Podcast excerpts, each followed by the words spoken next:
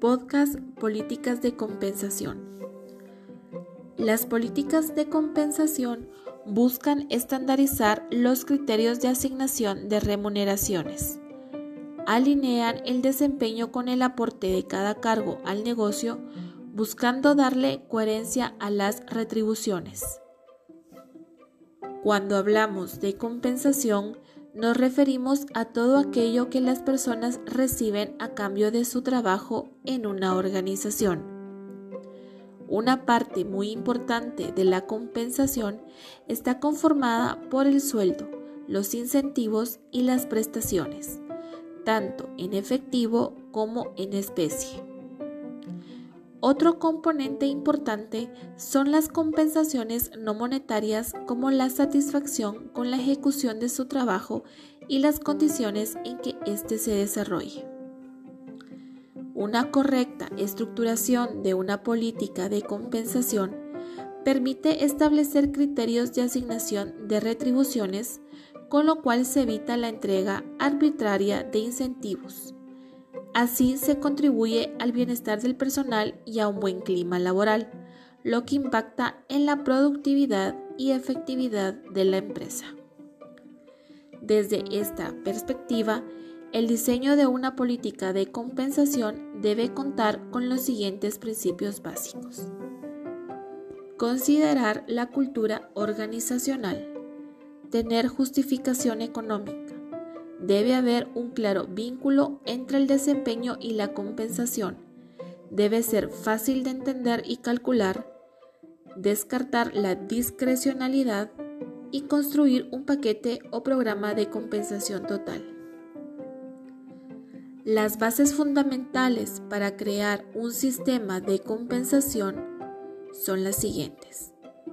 La estrategia y objetivos de la empresa el mercado laboral dentro del cual compite la organización, los perfiles de los puestos y de las personas que los ocupan y la capacidad económica de la organización.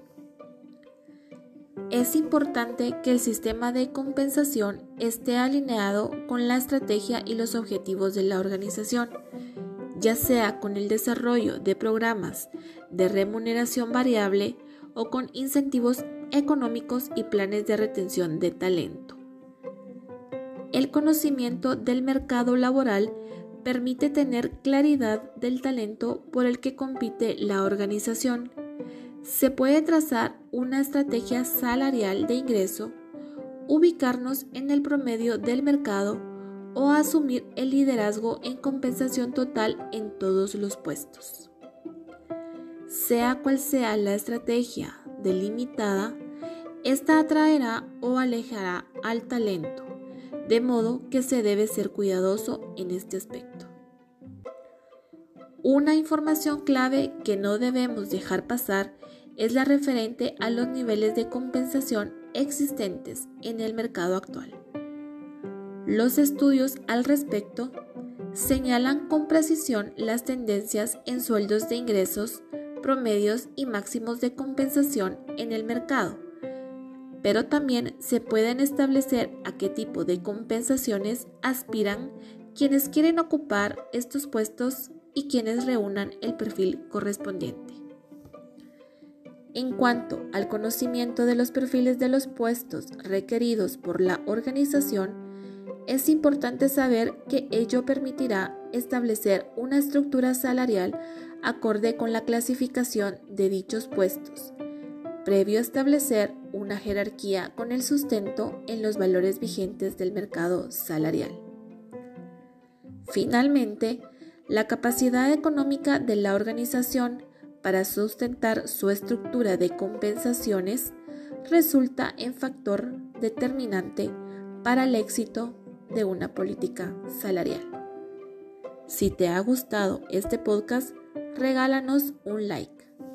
Te saluda Victoria Álvarez.